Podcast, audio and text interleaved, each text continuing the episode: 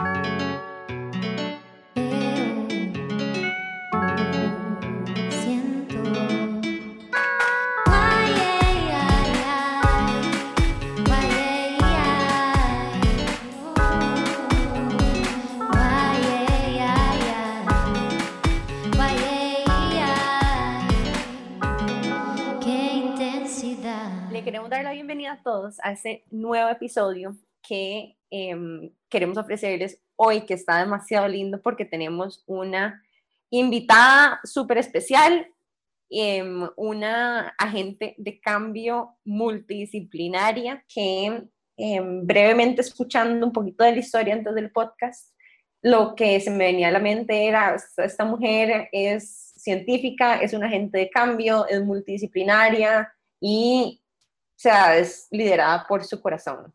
Entonces, le queremos dar la bienvenida a Tefa o Estefanía Pigen, em, de quien Jiménez nos va a contar un poquitito más.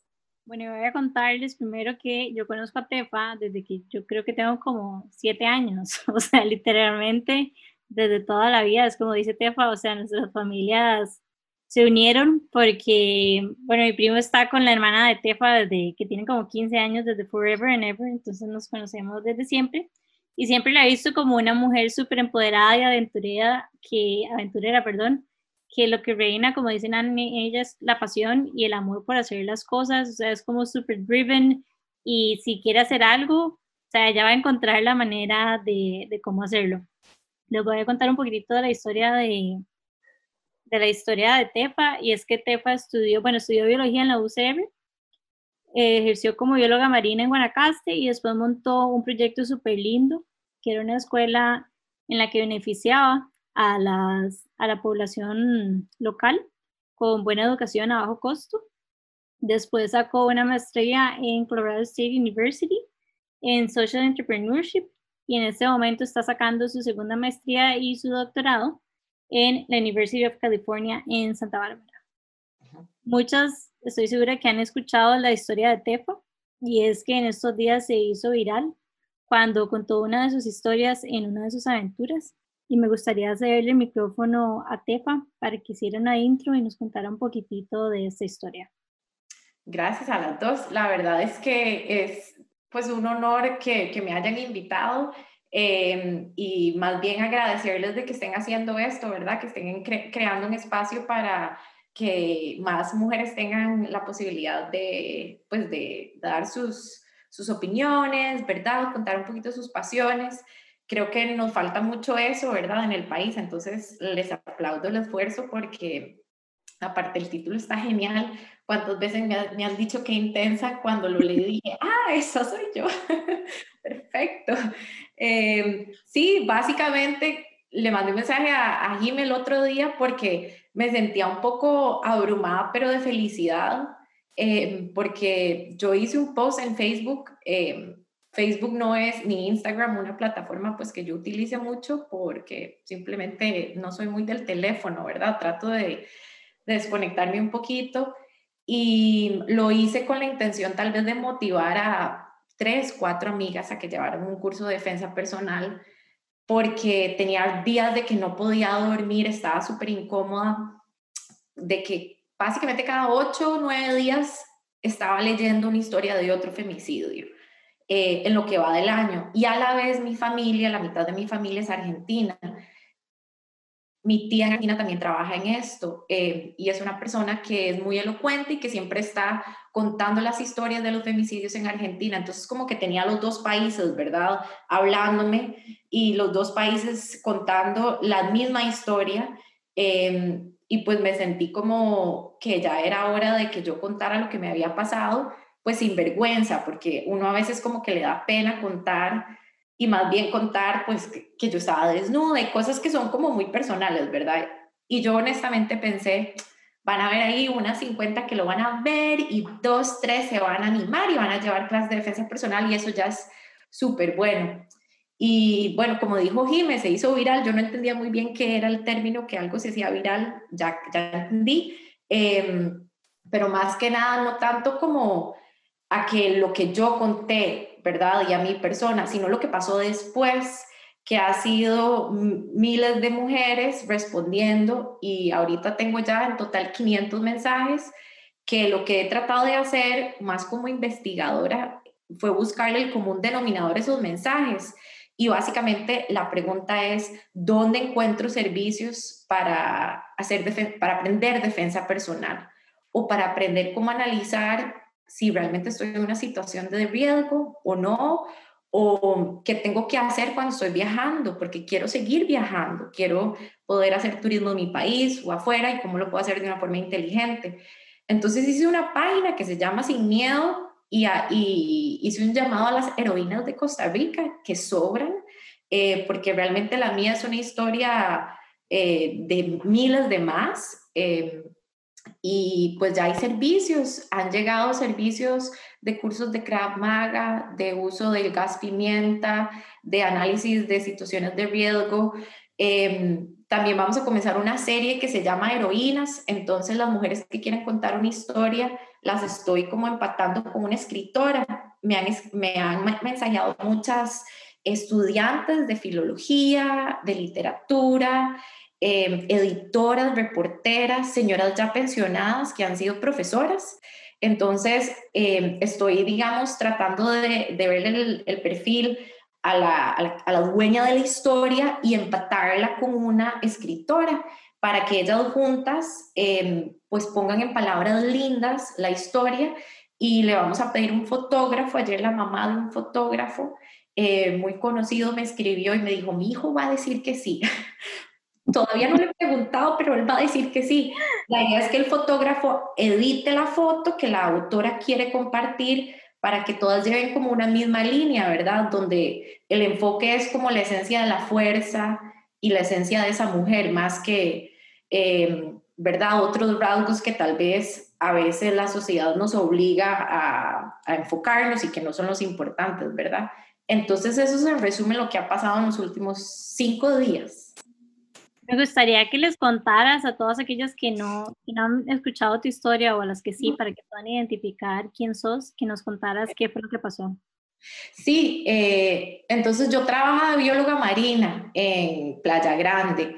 Em, básicamente uno hace patrullajes en las noches y es una vida casi que nocturna, muy linda, pero tenía un restaurancito, alquilaba una pizzería porque uno de bióloga como que no hace mucha plata y estaba recién salida de la UCR y claro, ya era hora de que pues cortar el cordón umbilical con mi familia y, y viera a ver cómo hacía, ¿verdad? Para sobrevivir. Entonces alquilé un restaurancito y estaba sucediendo que en la zona había mucha construcción, era como el boom de los bienes y raíces en Guanacaste, entonces habían construcciones por todo lado y estaba pasando que habían grupos que estaban monitoreando, ¿verdad? Construcciones, eh, pequeños negocios que estaban aislados y estaban robando con éter te ponían éter en el aire acondicionado y te dormís y entran a tu casa y te la vacían. A mí ya me estaban llegando clientes al restaurancito que me contaban y me decían, me levanté y no tenía los anillos, el anillo de casada, nos vaciaron el apartamento. qué intrusivo.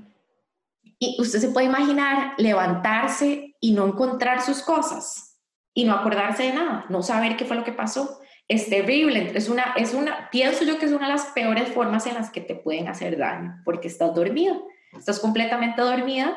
Em, yo tenía una perrita, yo acababa de rescatar hacía como siete meses una perrita, que es otra historia del libro. La perrita estaba dentro de una bolsa de basura en un caño con los perritos recién nacidos, eran nueve, sí, y unos chiquitos me dijeron, venga señora, venga, vea. Seguro me vieron cara de, esta va a rescatarlos a los nueve y los rescaté a los nueve.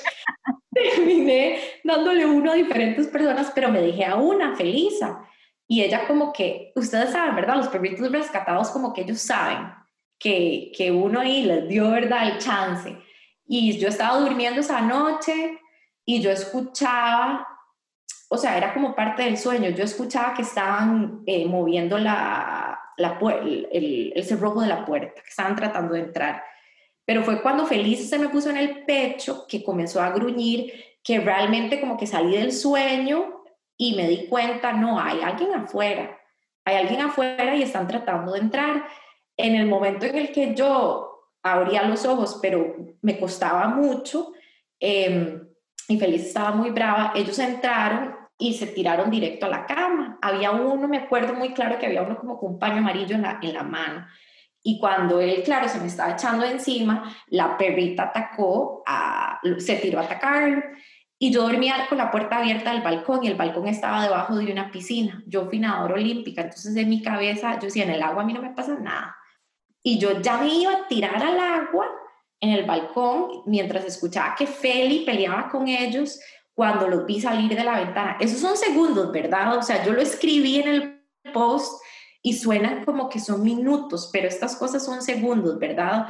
Eh, o sea, ellos venían a atacarte, la perrita te protegió, vos saliste corriendo, te tiraste por el balcón. Sí, yo salté literalmente de la cama al balcón. ¿Cómo? Yo no sé, son esas, esas veces que usted escucha historias de mamás que el hijo se quedó atrapado en un carro y la señora de pronto tiene una fuerza increíble. Seguro es la inyección de adrenalina que tu cuerpo reacciona. Y yo salté, salté de la cama al balcón, eh, que es lo que recuerdo, no recuerdo más, porque estaba media drogada por el éter, porque habían puesto éter en el aire acondicionado, pero yo tenía las ventanas abiertas y el balcón abierto. Los, los de la fiscalía a mí me dijeron que eso ayudó porque había ventilación del éter, que, o sea, no, no quedó concentrado.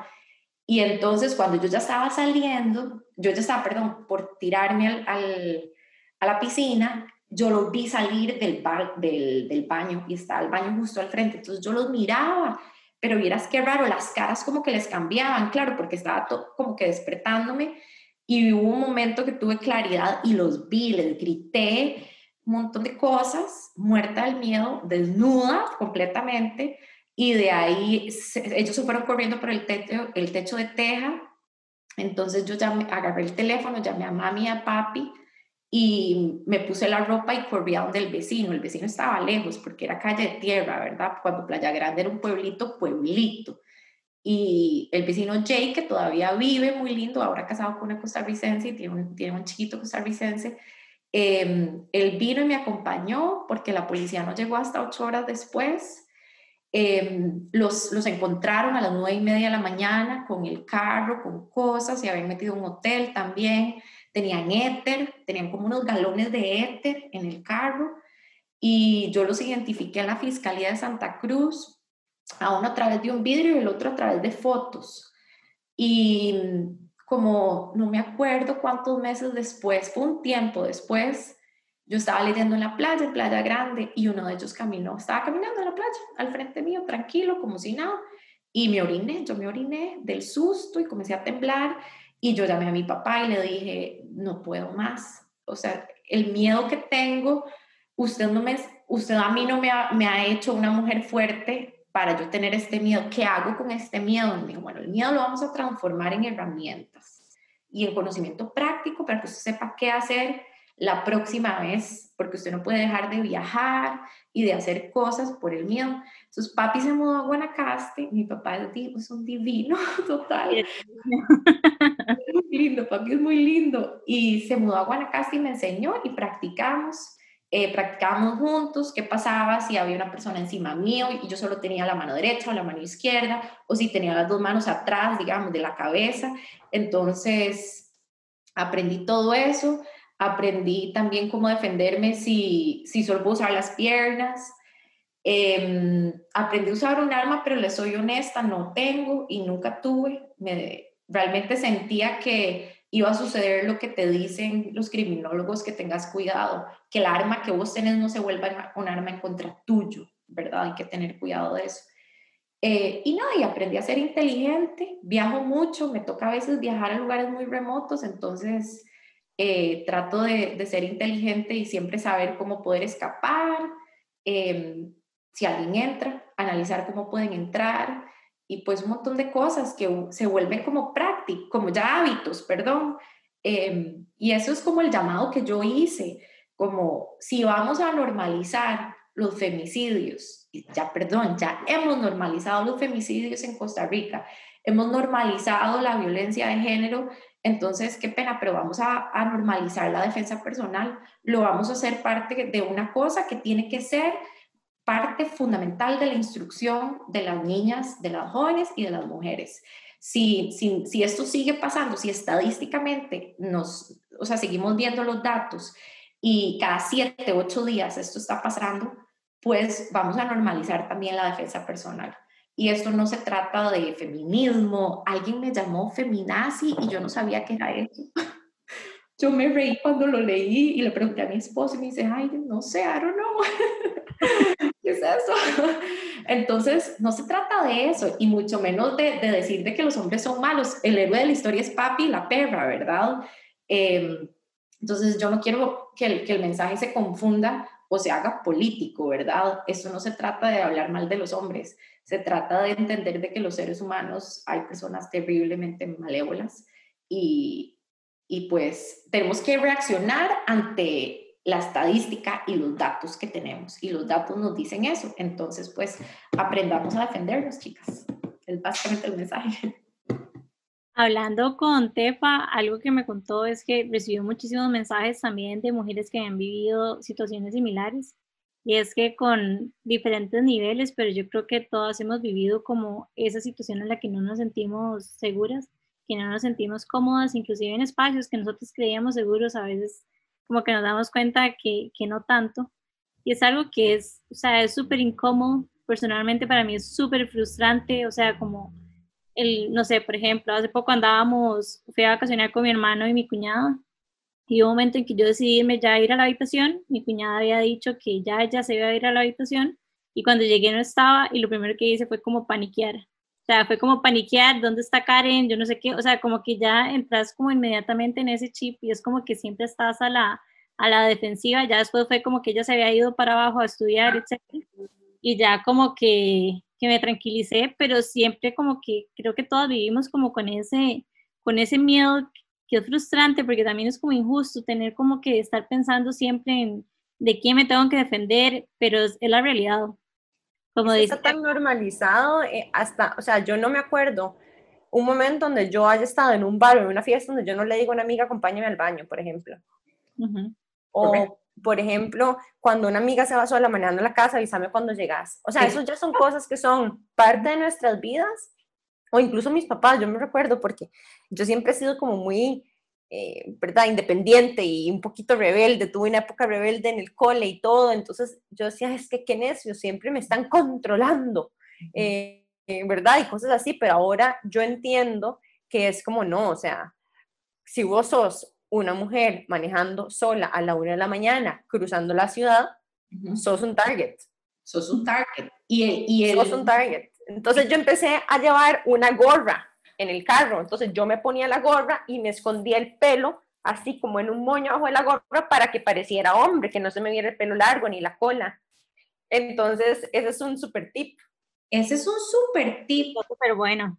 Ese está súper bueno, jamás lo pensé y a veces a mí me toca también manejar, yo, que vivo ahorita en California, me toca a veces manejar distancias largas sola de noche.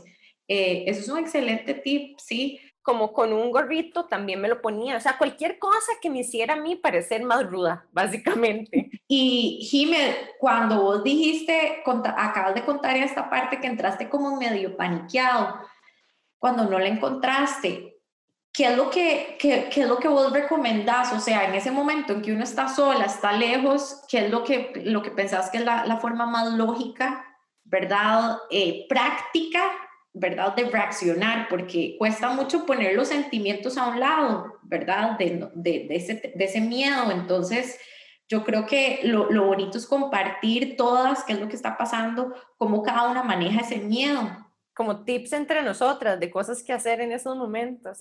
También como quitarse el miedo, porque en el momento como que me sentí, obviamente llamé a mi hermano súper paniqueada de, madre, ¿dónde está Karen?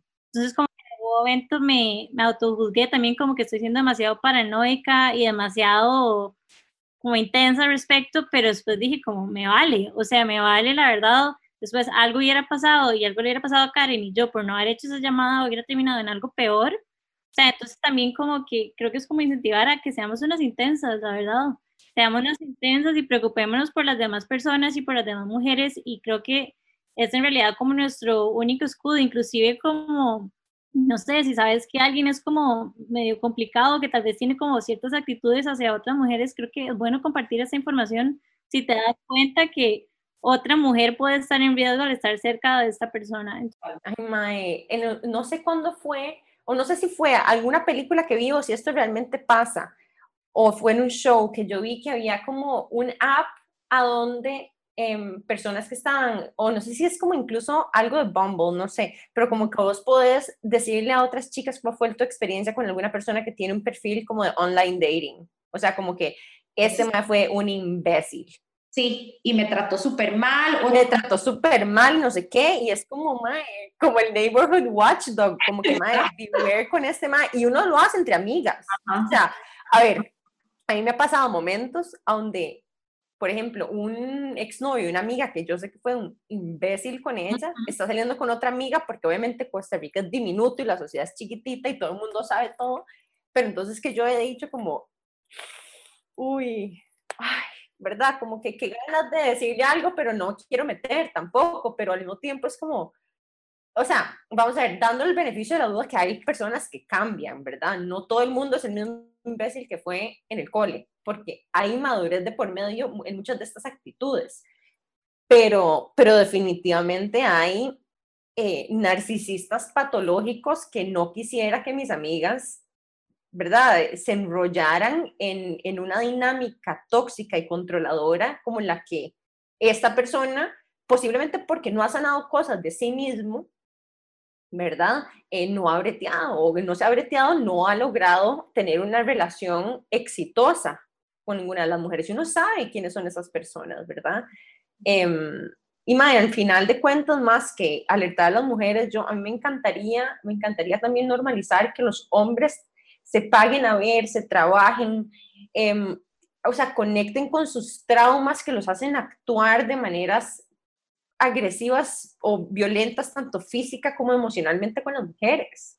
Porque al final yo creo que, eh, o sea, una sociedad eh, opresiva entre las mujeres está llena de hombres que necesitan sanación. Absolutamente, eso es uno de los síntomas. Entonces, lo que una investigadora de la UNA con la que conecté ayer, ¿verdad? En este increíble movimiento de cinco días de conexiones que demuestra el, el amor que se tienen todas las mujeres en el país, eh, no tanto por ser mujeres, sino por, por, ese casi sentimiento que ya llevamos genéticamente de, de, ser las que cuidan, ¿verdad? De ser las que se aseguran que las cosas estén bien. Me conectaron con esta investigadora de la UNA y ella justamente me decía esto, es un síntoma, todos los femicidios son un síntoma de, lo que le está, de lo que le sucede a la sociedad de Costa Rica, donde hay miles de hombres que también son víctimas de diferentes tipos de abuso y no tienen no solo los espacios, sino la permisividad cultural. O sea, la cultura de Costa Rica no va a en estos momentos decir, claro, contame ¿Cómo fuiste vos golpeado por tu papá o por tu primo o por tu tío o por tu mamá? No sé, tal vez mi mamá fue trabajadora social y me cuenta y siempre me ha contado historias iguales de chiquitos, de cómo eran golpeados por sus mamás drogadictas. Estos niños van a crecer, si no reciben apoyo, crecen en estos hombres, ¿verdad? Entonces, va todo conectado. Yo creo que, que ese es el tema, que estamos llegando a un punto en que estamos todas y todos cansados y decimos, somos un país tan chiquito, ¿cómo es posible que esto pase en un país tan chiquito? Podemos hacer cosas para mejorar, ¿verdad? Y también mucha conciencia nosotras mismas, porque vamos a ver, yo creo que aunque hay muchas, hay, está mucho más normalizado que las mujeres hablen de temas emocionales y compartan lo que están viviendo y sintiendo, y que por lo tanto se convierten en espacios para poder sanar heridas. Em, al final de cuentas, como dice eh, e, ese pensamiento que leí hace un tiempo, hurt people, hurt people. O sea, personas heridas hieren a otros. Entonces, sin justificar eso, también hacer un llamado a nosotras mismas de qué cosas nosotras también necesitamos sanar, porque definitivamente en eso que no hemos sanado lo vamos a replicar en patrones de comportamiento con otras. Y yo hablaba con Jimmy antes de eso como, como también tenemos una responsabilidad, por ejemplo, nosotras entre mujeres no siempre ha habido sororidad. También ha habido mucha competencia. ¿Y cuánto de eso no es también parte de heridas que nosotras necesitamos sanar con nosotras mismas para ser, primero, menos duras con nosotras mismas y por lo tanto menos duras con otras mujeres? Porque en una, en un, digamos, en una fase tal vez menos madura y menos consciente de mí misma, me he escuchado haciendo victim blaming o victim shaming, ¿verdad? Como, porque yo crecí así, como que, ¿quién la tiene haciendo A, B y C? Rellena el espacio, o sea, como diciendo que la persona se buscó algo por un comportamiento y me escucho tal vez más joven, ¿verdad? Como, eh, eh, incluso lo veo con mucha compasión con mis papás, ellos tratando de usar eso para protegerme, desde una súper buena intención, pero no se vista así porque tal cosa. Entonces, o sea, mucha, mucha confusión alrededor de estos temas, ¿verdad? Y, incluso con el, con el caso más reciente que sucedió en Costa Rica, ¿verdad? Eh, antes de llegar a ofrecerle completa compasión y empatía tanto a la víctima como al agresor, em, uno empieza con esas preguntas casi morbosas, ¿verdad? Que es como que, bueno, y, y será que entonces ellos estaban enredando o estaba borracha o empieza, habrá dejado la puerta. E, entonces uno empieza, ¿verdad? Como a, a querer aleccionar a las personas cada vez que sucede algo así. Y, es, uff, o sea, es duro también darse cuenta como uno tiene interiorizados e integrados muchos de esas mentalidades y comportamientos eh, no empáticos dentro de uno también. Algo que decís que me suena muchísimo, me acaba de hacer reflexionar, es hurt people, hurt people. Y también pensarlo desde la otra perspectiva, o sea, la gente que, que se ha trabajado y que se ha curado también va a tener un impacto positivo en su ambiente.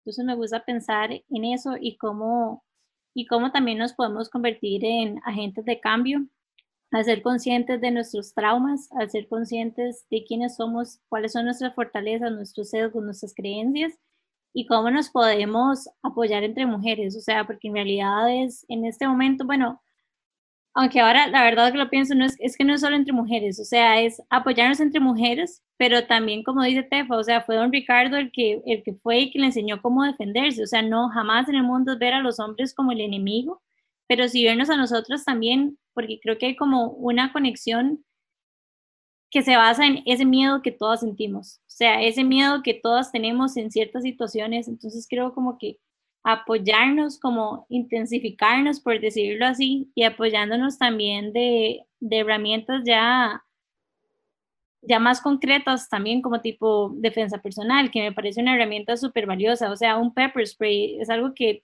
que todas en realidad deberíamos de andar siempre en nuestras carteras, en nuestros carros, en lo que sea. O sea, empezar a, a equiparnos para estas situaciones y también también tratar de como despegarnos, obviamente siendo súper cuidadosos y demás, pero de ese miedo, o sea, porque no se siente bien, la verdad, no se siente miedo, no se siente bien decir, yo quiero irme, no sé, me quiero ir a Osa a meter una semana sola en medio de la jungla, pero, pero me da miedo. O sea, o esta semana yo le decía a mami, como ir a vivir a Guanacaste, ya, cierto, San José. Y mami es como, ay, no, otra preocupación más. O sea, como que obviamente, y yo la entiendo, porque obviamente ella va a pensar en su hija sola ahí viviendo en Guanacaste, igual se lo está diciendo como jodiendo, bueno, me dijo jodiendo porque me encantaría, pero digamos que obviamente, o sea, obviamente ya lo que se va a preocupar, igual que mi papá se preocuparía, es como, y como se preocuparon, por ejemplo, don Ricardo cuando Tefa se fue a vivir a Guanacaste, y es porque ellos son conscientes, de yo creo que todos somos conscientes de la situación en la que vivimos. Y yo creo que al final, o sea, incluso, bueno, yo me identifico con esta parte de Tefa que dice, o sea, yo me he mudado mil veces por todo el mundo, yo he vivido en muchas ciudades sola, viajo sola, he viajado sola. Me recuerdo un día que yo estaba y me perdí en un mercado en India sola. Yo se lo juro que yo empecé a caminar demasiado rápido y lo abrumadora, que lo abrumada que me sentía, terminé como en uno de esos pasillos, pero que no tenía salida y yo me di vuelta y yo dije, o sea, ya me van a matar. Entonces empecé a correr, ¿verdad? Entonces como que los, los muchachos, los señores ya como que cerrando tiendas me veían a mí como que correr por los pasillos de este mercado y yo nada más pensaba en que alguien en moto me iba a seguir. Y yo decía, o sea, ¿en qué momento, en qué momento? Yo no le dije a nadie que yo estaba aquí. Y esos son los pensamientos que me surgen, como que no le dije a nadie que estaba aquí. ¿Qué voy a hacer si algo me pasa? O sea, no tengo contacto en India. Em, y ahí dije, o sea, o sea, mis papás nunca, bueno, a menos de que escuchen este episodio, ojalá nunca se enteren, porque yo nunca dejaría a mi hija sabiendo lo que sea, hacer lo que yo hice. A mí me pasaba lo mismo. Yo me perdí en uno en, en Bali y, me asusté. No me perdí en un mercado, me perdí perdí a la gente que era mi contacto, mi primer noche estar en Bali en una ceremonia religiosa que me invitaron. Y yo dije, vamos, vamos, yo voy, yo quiero conocer todo. Y aquello eran miles de personas y yo no andaba nada, yo no andaba ni teléfono, ni el cuadernito con las frases, nada. Entonces sí hay, digamos, yo lo que he estado viendo es que hay un montón como de temas que han salido. La parte de viajar, ¿verdad? Que somos personas, eh, las mujeres que nos encanta viajar, bueno, ¿cómo viajamos inteligente y responsablemente? ¿Qué se hace cuando nos pasa esto, verdad? Porque yo eh, me pasó eso y alguien medio me reconoció y dijo, ah, usted es la de Green School Valley. Yo sé de Green School Valley, esa soy yo, por favor. Green School Valley a las 5 de la mañana, porque eso había comenzado a las 4 de la tarde y es una, era una ceremonia religiosa hindú de horas y de horas y yo pensaba que era media hora. Eh, bueno, ese tema, el tema de, de como decís vos, Jime, viajar a nivel nacional, cómo lo podemos hacer de una forma segura. Eh, la parte del gas pimienta y todo eso me hace volver a pensar en lo que, lo que ambas dijeron, lo de que no solo son las mujeres, son los hombres, no solo los que necesitan sanar, pero también los que están esperando darnos formas de apoyo. Todas las ofertas que han llegado a la página Sin Miedo son de hombres. Y la primera oferta que llegó de, de, un criminólogo, don Luis Montoya, de gratis, va a ser el curso de este viernes en 8 en gas pimienta. Lo vamos a hacer virtual por el tema del COVID pero entonces él dijo, si alguna me quiere contactar, un grupo de amigas que esté en la zona de Guanacaste o me pagan la gasolina San José, yo les cobro solo por el gas pimienta. Em, pero lo voy a hacer gratis el viernes. Y claro, ya obvio, yo haciendo la investigación de quién es este señor, porque me está ofreciendo el curso, me doy cuenta, es un papá soltero de una chiquita y claro, cuando uno ya comienza a sacar las capas, dice, hay muchísimos que son como mi papá, como don Ricardo. Hay montones de don Ricardos afuera, ¿verdad? Que nos quieren y nos quieren proteger. El curso de Krav Maga igual. Eh, el miércoles hay un curso de defensa personal que me lo pasó también un hombre que lo está ofreciendo y me lo pasó una amiga de la escuela. Entonces, lo bonito de todo esto es que en vez de el enfoque no ha sido tuvimos dos comentarios de la feminazi y el otra cosa ahí que puso alguien, pero son tantos que yo no, no leí lo, negativo, no me puse a enfocarme en lo negativo. A lo que voy es que el enfoque de toda la respuesta ha sido positiva en crear un tipo de movimiento que empodere a las mujeres y a la vez permita pues darle ese espacio a los hombres de colaborar, ¿verdad? Para que también entendamos de que no todos son monstruos, es cierto, no todos son monstruos, pero la realidad del ser humano, yo le respondí a uno, sí le respondí un comentario, le dije, vea señor, si entra una mujer a mi casa con los ladrones, que son hombres, la mujer va a salir en ambulancia también. O sea, los hombres y las mujeres, el que se meta a mi casa, salen todos en ambulancia. Eh, yo no voy a ponerme, ay, usted es mujer, no, no, no me voy a defender. No, claro que me voy a defender si es una mujer. Usted está siendo un atacante.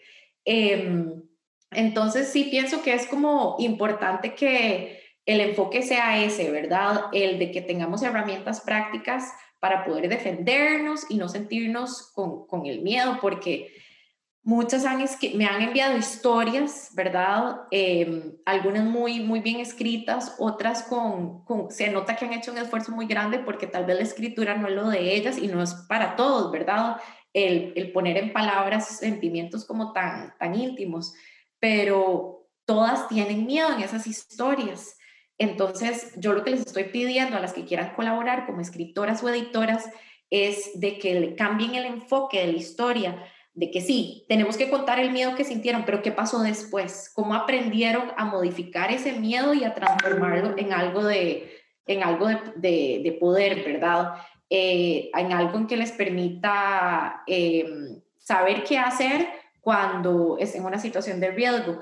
Yo me ponía a pensar mucho en la chica que no aparece, en la muchachita que se bajó del bus, que le mandó un mensaje al novio y le dijo, hay unos maecillos raros siguiéndome, unas pintillas siguiéndome y la chica no aparece. ¿Ustedes se imaginan lo que hubiera pasado si esa chiquita, como parte de educación física o parte de, de una clase, de lo que fuera, hubiera sabido cómo analizar una situación, identificar una situación de riesgo? ¿Me entiendes? La, la, chica no se hubiera pensado, ay, qué intensa que soy, yo volver a montarme al bus o llamar a la policía. ya no, ¿me entendés? No hubiera, tal vez no, no estaría en, en, la situación en la que está, que no sabemos ni siquiera dónde está, no ha aparecido, no sabemos. Entonces es hacer ese, ese cambio en el status quo de las cosas para que en vez de pensar inmediatamente, soy una intensa, no, soy inteligente. Y por lo tanto voy a actuar A, B, C, porque me enseñaron a actuar así, ¿verdad? Eh, creo que eso es muy importante para todas, muy, muy importante. Qué buen episodio. Estoy demasiado contenta que, y agradecida con vos, Stefa, porque, o sea, demasiado identificada con muchas de las cosas que has dicho. Em, o sea, lo, no sé, lo que quiero es también nosotros ver cómo podemos apoyar a, a que haya más clases, a compartir más herramientas de defensa personal, creo que pues, deberíamos de invitar a alguien de defensa personal, lo hemos hablado, Jimmy y yo. Sí, chicas. Tal vez a uno de los señores que va a hacer los cursos, tal vez una vez que dio el curso, invítenlo para que él cuente también de, de, las experiencias de las muchachas, de lo que le han compartido, porque yo les he dicho a todas, si ustedes participan en el curso, eh, compartan en la página sin miedo cómo se sintieron, qué les gustó, qué falta, yo no sé, esto es nuevo para mí.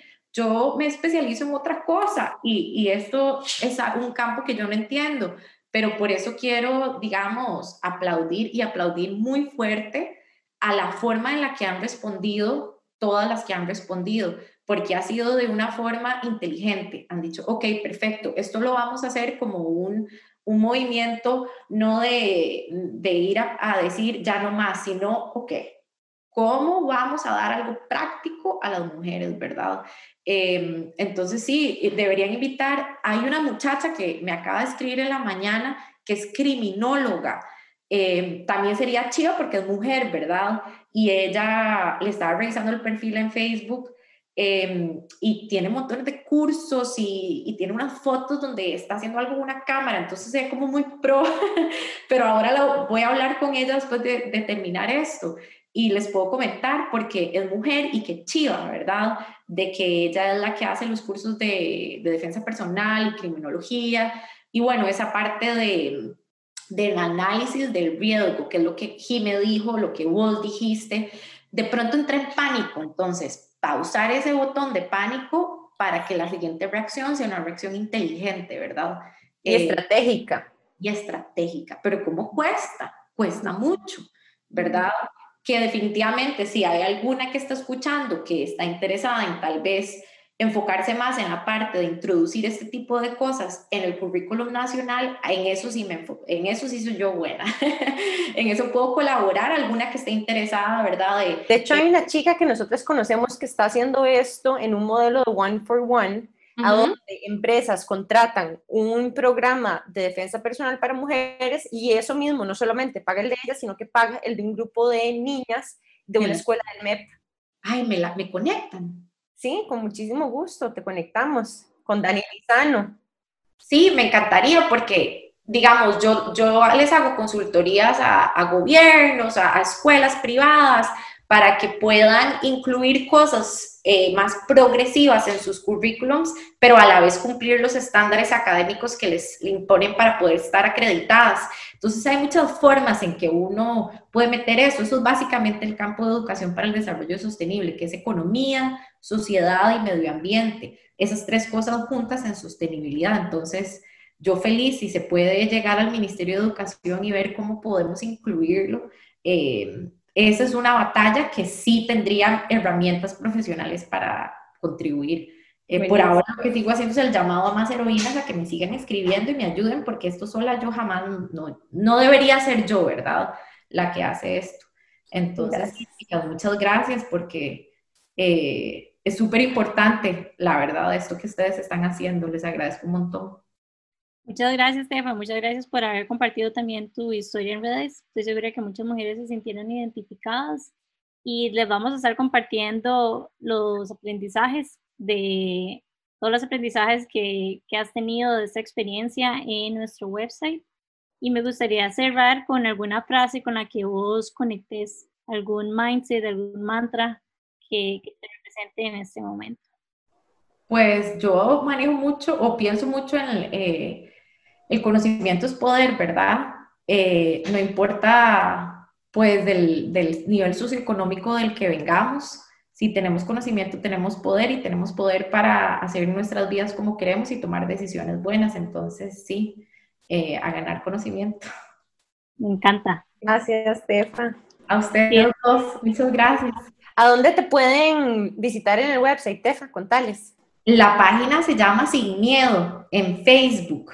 Eh, y ahí estoy esperando que aparezca una heroína mercadóloga que, que quiera hacerse, que quiera encargarse de un website o algo así, porque yo sí como que eso no lo manejo. Eh, por ahora es súper básico a través de Facebook, pero está funcionando, ¿verdad? Entonces, mercadólogas. Ya saben, Tefa necesita ayuda, así que escríbanles, vamos a dejar los links para que la puedan contactar. Y bueno, ya vamos cerrando, así que gracias a todas nuevamente por escucharnos y, por ser parte de esta comunidad de este, mujeres y algunos cuantos hombres que nos siguen. Em, esperamos que tengan una súper linda semana. Chao. Bye. Chao, bye.